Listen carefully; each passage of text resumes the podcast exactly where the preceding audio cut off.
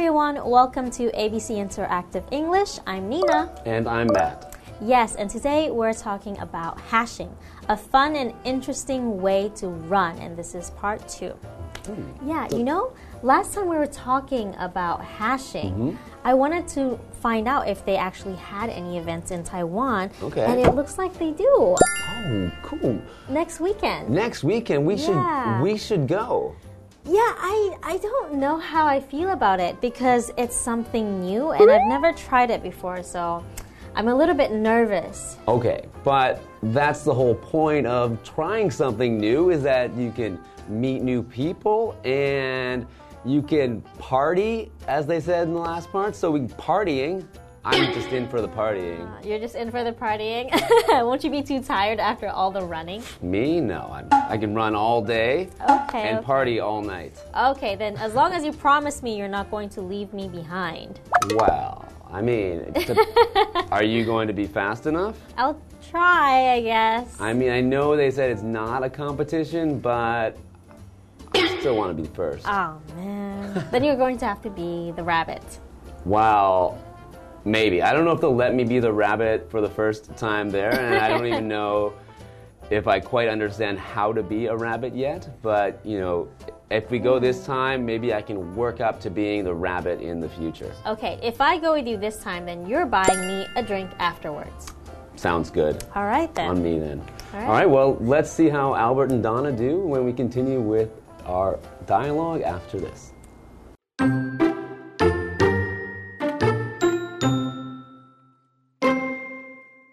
Donna and Albert are hashing.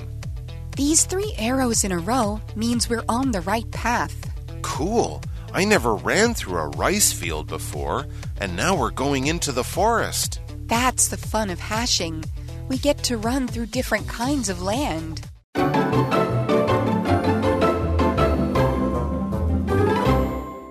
Welcome back to part two of our dialogue, and Donna and Albert are hashing.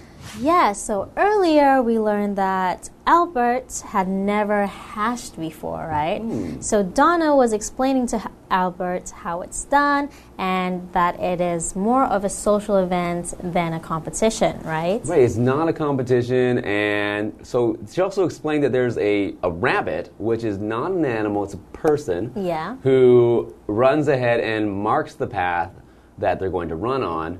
And she mentioned that this running also involves yes, socializing and partying. Yeah, so it sounds like a lot of fun. So let's see how Donna and Albert mm-hmm. continue with the race. Well, not the race, the social event. It's a not race. Yes. Yeah. So Donna says these three arrows in a row means we're on the right path. Okay, so maybe they see arrows on the ground. What are arrows? Arrows. So you might think of a, a bow and arrow. You can shoot an arrow at Ah. something. It's a thing with a pointy thing at the end. But okay. it, actually, we're talking about a symbol which looks the same as the arrow fired in a bow and arrow. And it's a symbol that points in a direction or usually tells you what is the right way to go or the right way to look.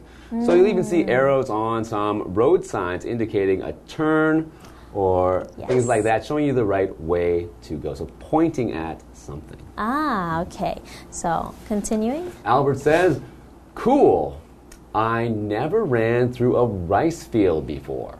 And now we're going into the forest. Oh, wow. Okay, so the first place that they went through was actually a rice field. Wow, that sounds. Usually, rice fields have a lot of water on them. I wonder if they're just Yeah, I wonder. trudging through the water. Maybe that's part of the fun, right? Mm-hmm. So, what's And- a rice field then? So rice field is where rice is, right? So rice is a noun, and it's the small grain that you can cook, and it becomes fluffy. You can stir fry it. You can do all sorts of things with rice, and add it with some flavoring, or you make fried rice, which I love. Okay, yeah. I mean, I think with a lot of dishes, you can have rice as a side or something. You put you put your other food on top of the rice. Yeah. Or you know what? You could even make sushi, which I love. oh, yeah, that's true. Okay, so after they were in rice field, they went to the forest. They're right? going into a forest. So a forest is a group of trees or a, lot, a place where there are many trees together.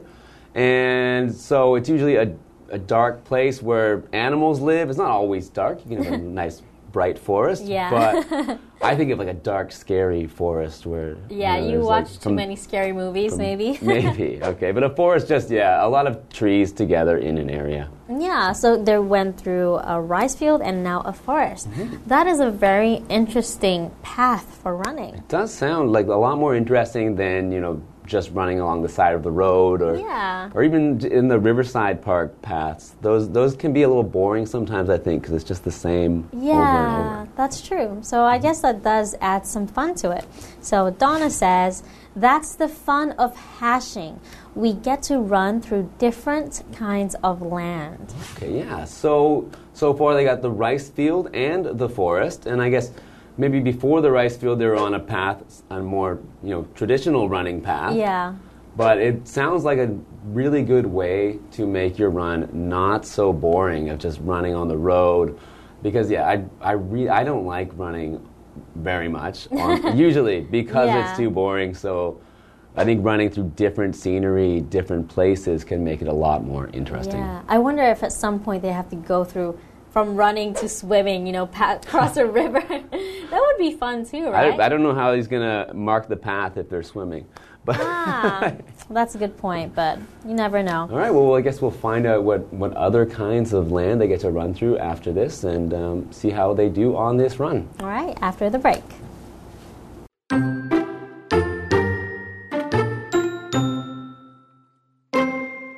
Hey, there's a mark over there. It's two arrows. We have to choose. One arrow points to the true path, the other points to a false path. Which one should we take? Since it's your first hash run, you pick. Okay, let's go left.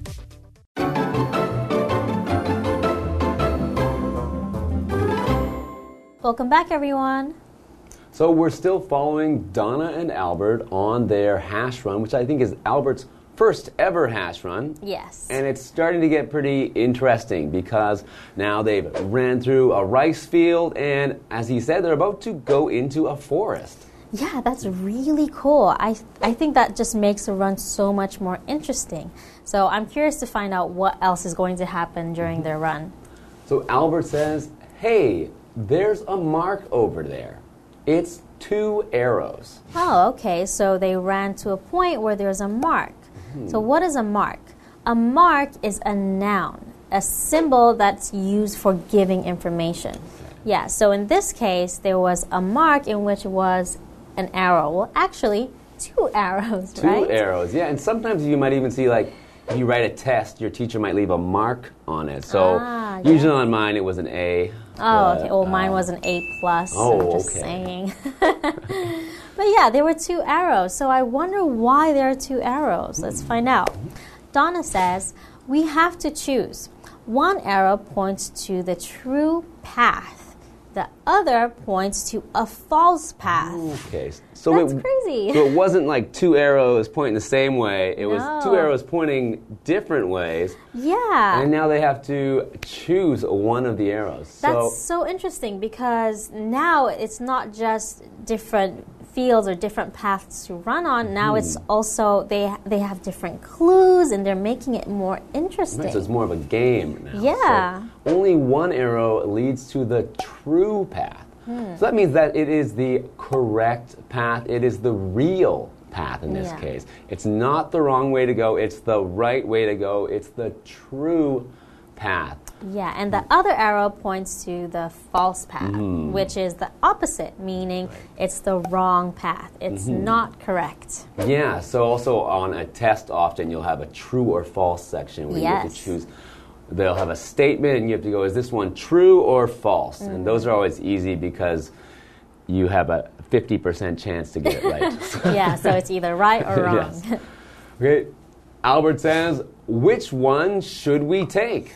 Ooh, choices. You know, so, you know, I wonder what happens. If, I wonder where the, the false, false path could lead you if it's, it's somewhere like bad that you don't want to be. Yeah, and it's interesting too because that means the front runner, the Mm-hmm. rabbit, would have to go down the false path first and then go back to the correct, the true path. That's right. So, so the rabbit kind of has it the worst because they have to do all the running, all of the paths, just to mark out this. this yeah, path. so they have uh, more of a more of a challenge deciding for everybody, right, and making it fun and interesting. So continuing, Donna says, since it's your first hash run, you pick. Ooh, Okay, okay. so it's your first time. I'm going to let you choose. Hmm, And Albert says, "Okay, let's go left." Oof, I wonder if he made the right choice. So Albert picked to go left, and pick is a vocabulary word meaning to choose something. Yes. So you can choose many things. Maybe um, if you're choosing what to eat for lunch, you go, oh, I'll pick the hamburger. So you pick something, you choose it, it decide which one you want.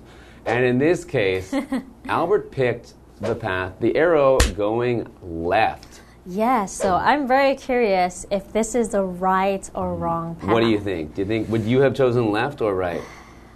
I mean, it would depend on which path looked scarier. Maybe I would also look at if there were if that that path looked more like there was a longer distance that could be correct. I don't know. But maybe the scarier one is the right one because they're trying to trick you. So they make it look like the nice one is, and they make that one look better, but it's actually just gonna you're gonna run for a while and and then get nowhere. Yeah, that's Whereas true. if you go the scary one, you're gonna get to the end and, and win or not win because it's not a competition. But Yeah, that's true. All right, so I guess we won't know, right? Unless we do our own hash run. Maybe Right? not. So I hope they chose the right path, but even if they didn't, I think it will still be a lot of fun because even if you go the wrong way, you're like, Yeah. oh, they, they got me. Yeah. And you go back the other way, and even no matter how long it takes, you still get a party at the end. Yeah, so it sounds like either way, Donna and Albert are going to have a great time on this hash run. Mhm. And I think we'll learn more about hash running next time. All right, bye guys.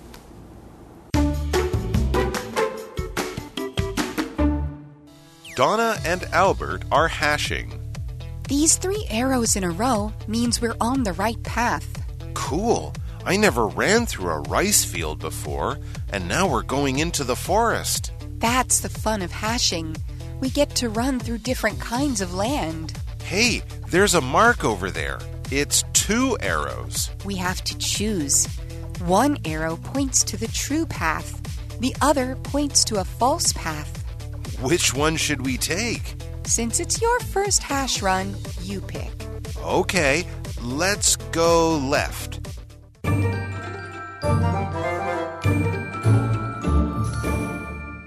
Hi, I'm Tina。我们来看这一课的重点单字。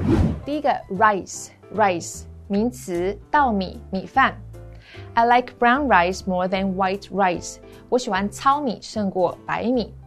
Brown rice 就是糙米 ，white rice 就是白米。下一个单字，forest，forest 名词，森林。Ken likes to go camping in the forest。Ken 喜欢在森林里露营。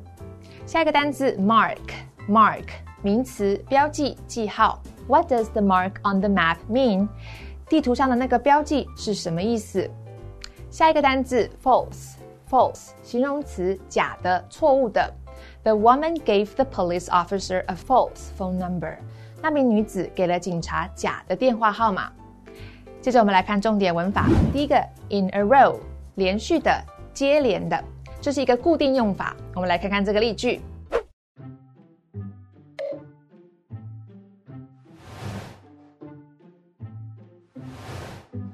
Sue is proud that she has not showered five days in a row. 下一个文法，the fun of something，某事物的乐趣。fun 在这里是名词，指的是乐趣、娱乐。我们来看看这个例句：The fun of this party is dancing with friends。这个派对的乐趣在于跟朋友一起跳舞。最后一个文法，since 加主词加动词，表示由于怎么样。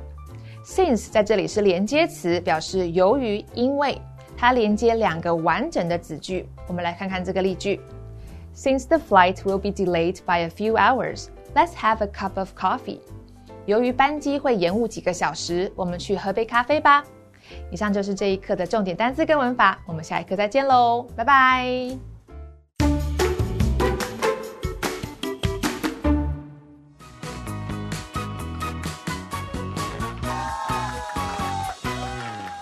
Hello, everyone. I'm Zach. And I'm Jamie. And today we're going to play a game called Guess the Bear.